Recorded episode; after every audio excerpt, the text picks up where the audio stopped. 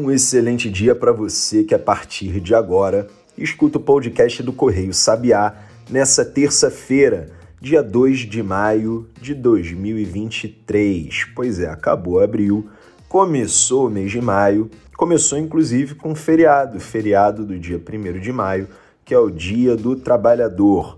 Por esse motivo, a gente está começando a publicação dos podcasts nessa semana Nessa terça-feira, dia 2, como você já sabe, o nosso podcast é publicado de segunda a sexta, mas quando tem algum feriado, a gente faz um recesso. E hoje, por acaso, dia 2 de maio, é um dia muito importante para o Correio Sabiá. A gente começa a nossa participação no Web Summit do Rio de Janeiro. O Web Summit, para quem não conhece, é um dos maiores eventos no mundo todo de empreendedorismo e inovação. E no dia 4, na quinta-feira, a gente vai ter um stand para expor uma startup que a gente está lançando dentro do Correio Sabiá, a partir de uma validação que a gente teve no programa Google Startups Lab, um programa conduzido, como o próprio nome já diz, pelo Google, e que a gente foi uma das 16 organizações jornalísticas selecionadas no ano passado.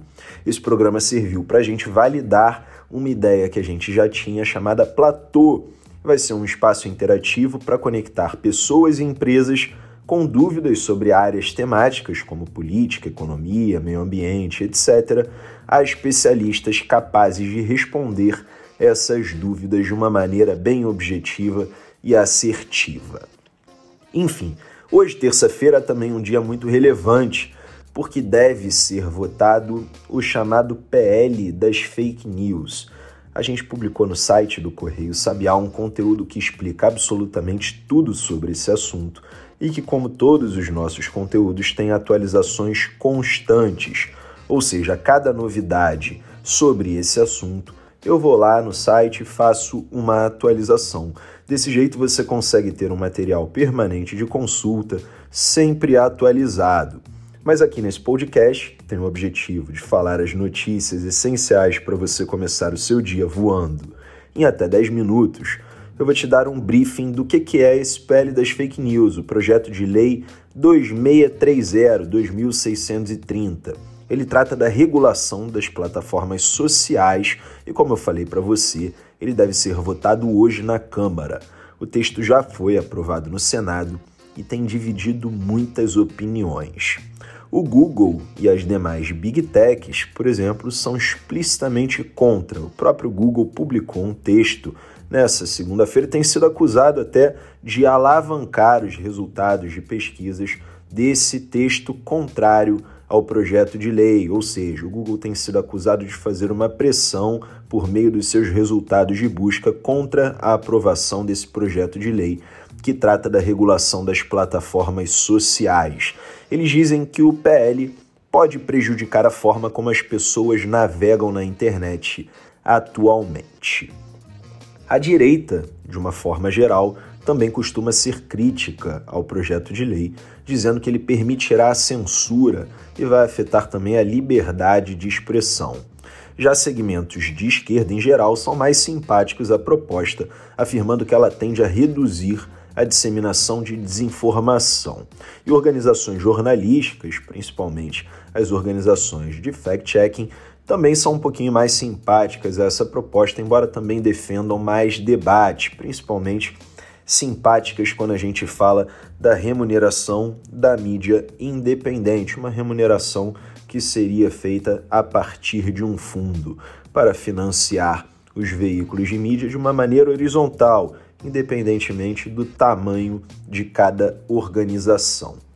Enfim, nesse conteúdo que eu disse para você que nós publicamos no site do Correio Sabiá, que é www.correiosabiá.com.br, o link inclusive do nosso site está aqui na descrição desse episódio na sua plataforma preferida de streaming. Se você olhar a descrição, tem aí o link para você entrar no site.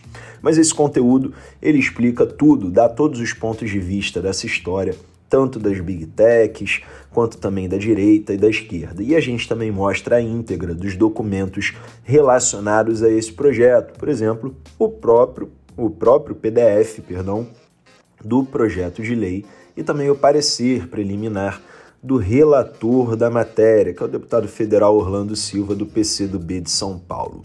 Eu também coloquei o vídeo no YouTube de uma entrevista do Orlando Silva ao Congresso em Foco. Congresso em Foco que entrevistou ao vivo o Orlando Silva numa reportagem, numa entrevista, perdão, de 32 minutos e 19 segundos, para ser exato. É uma entrevista bem relevante porque te ajuda a entender os principais pontos, o que é sensível nesse PL das fake news. Uma das coisas sensíveis, vou falar para você, é a possibilidade de sanções penais a quem veicular desinformação. Isso porque há quem argumente que essa possibilidade de punição pode inibir a liberdade de expressão. Um outro ponto polêmico era aquela chamada imunidade parlamentar, porque de um lado havia congressistas que diziam ter sido eleitos pelo voto popular e por isso poderiam se manifestar livremente sem correr o risco de ter sanções, sob o argumento de que isso seria também a sanção, seria também impedir a manifestação de um amplo grupo de cidadãos. Só que de outro lado, agências de checagem de fatos diziam que os políticos são os maiores vetores da divulgação de conteúdo falso e a possibilidade de não sofrerem sanções era considerada por esse grupo, por essas agências, um problema. Elas inclusive emitiram uma nota e eu mostrei a íntegra dessa nota em PDF no site do Correio Sabiá nesse conteúdo que eu estou falando para você. Enfim, é muito relevante também nesse caso das big techs você saber que a mídia passou por uma crise no seu modelo de negócios nos últimos anos, caso você ainda não saiba disso justamente em função da ascensão dessas plataformas digitais, porque a principal fonte de receita, que eram os anunciantes, a publicidade, migrou dos jornais para esses players, para as big techs. Mais do que isso, assume-se também que uma crise no modelo de negócio da mídia é considerada socialmente indesejável, porque a atividade de imprensa livre é um pilar para o fortalecimento da democracia. Portanto, o sucateamento do jornalismo prejudica a sociedade. Já o Google, o Twitter e o Facebook compartilham de um problema em comum. Eles recebem muitas críticas da sociedade, da imprensa, por serem um canal de compartilhamento de desinformação, entre outras coisas, é claro. É óbvio que tem um monte de coisa boa nessas plataformas, mas eles recebem críticas por serem por por, por perdão, eu engasguei aqui, mas por serem um canal de compartilhamento de fake news. Então, eles recebem bilhões de dólares por conta disso. E as plataformas passaram a financiar iniciativas jornalísticas no mundo todo. E como? Elas lançam programas editais que fomentam a luta contra a desinformação e fomentam também a inovação no jornalismo. O próprio Correio Sabiá, eu cheguei a ser contemplado no programa Startups Lab Brasil de 2022, que eu falei para você, que era uma iniciativa do Google. E assim como o Correio Sabiá, houve outras 15 startups de notícias que foram selecionadas nessa mesma ocasião. É um motivo de muito orgulho, tá? Dada a alta competitividade do programa. Só que essas iniciativas elas são voltadas para o combate à desinformação, como eu falei, que é um problema que, portanto, as próprias plataformas reconhecem que tem em si. Além disso, para te dar mais um contexto, a Austrália aprovou um projeto que trata da regulação dessas plataformas, estabelece meios de remunerar o jornalismo, e outros países tendem a seguir a mesma linha. Esse daí é um contexto bem importante para você entender o tamanho do problema e os diferentes atores que estão envolvidos nele. Tem a imprensa que passou por um longo problema no seu modelo de negócio, tem as big techs, tem o segmento político da esquerda, o segmento político da direita, e é junto tudo isso junto que está em debate nessas últimas semanas e que com certeza vai estar em debate aí nessa semana agora na Câmara dos Deputados. Não só na Câmara, mas é na Câmara em que ocorre a votação. Então eu digo aí, cito a Câmara por esse motivo. Provavelmente a votação ocorre nessa terça-feira, pelo menos está marcada para isso, nesse dia 2 de maio de 2023. Ah, Maurício, mas vai ocorrer mesmo a votação? Olha, tudo indica que sim, mas eu não tenho como atestar completamente. Não sei se de repente os deputados vão querer adiar, mas o que eu posso dizer para você é que está marcado para hoje e que amanhã, na quarta-feira, dia 3, eu volto para te contar o que, que aconteceu nessa história. E se você ficar acompanhando também o site do Correio Sabiá, você vai saber essas notícias, essas e outras notícias relevantes do dia em primeira mão.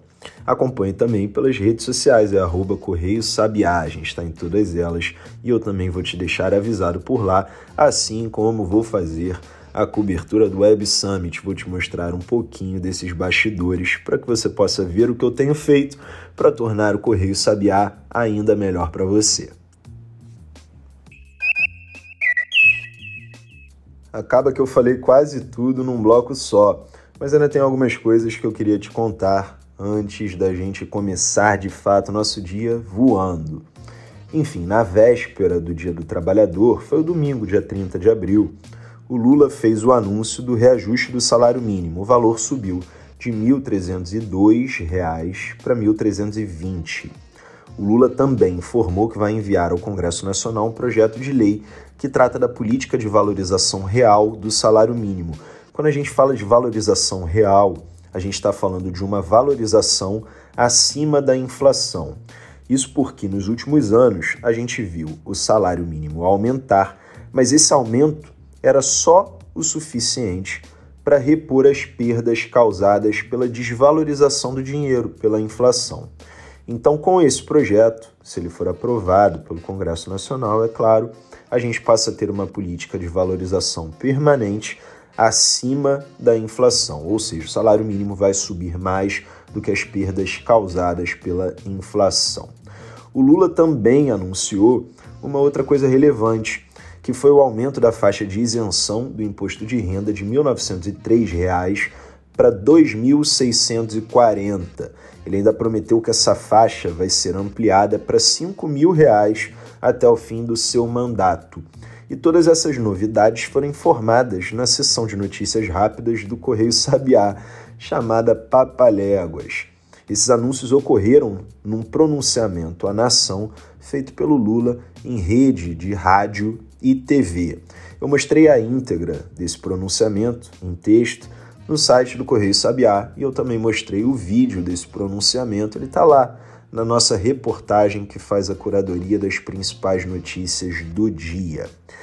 Todas essas coisas relevantes também estão na agenda da semana listadas por data. Quando eu falo dessas coisas relevantes, eu estou falando das agendas do Lula, estou falando de outros compromissos importantes como o Web Summit, estou falando de todos, todas as pautas econômicas, enfim, tudo isso consta na agenda da semana do Correio Sabiá e quando eu falo que são coisas relevantes, eu estou falando, obviamente, jornalisticamente.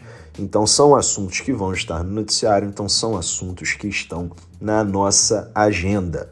E falando aí em economia, para a gente arrematar, fechar aí o nosso podcast de hoje.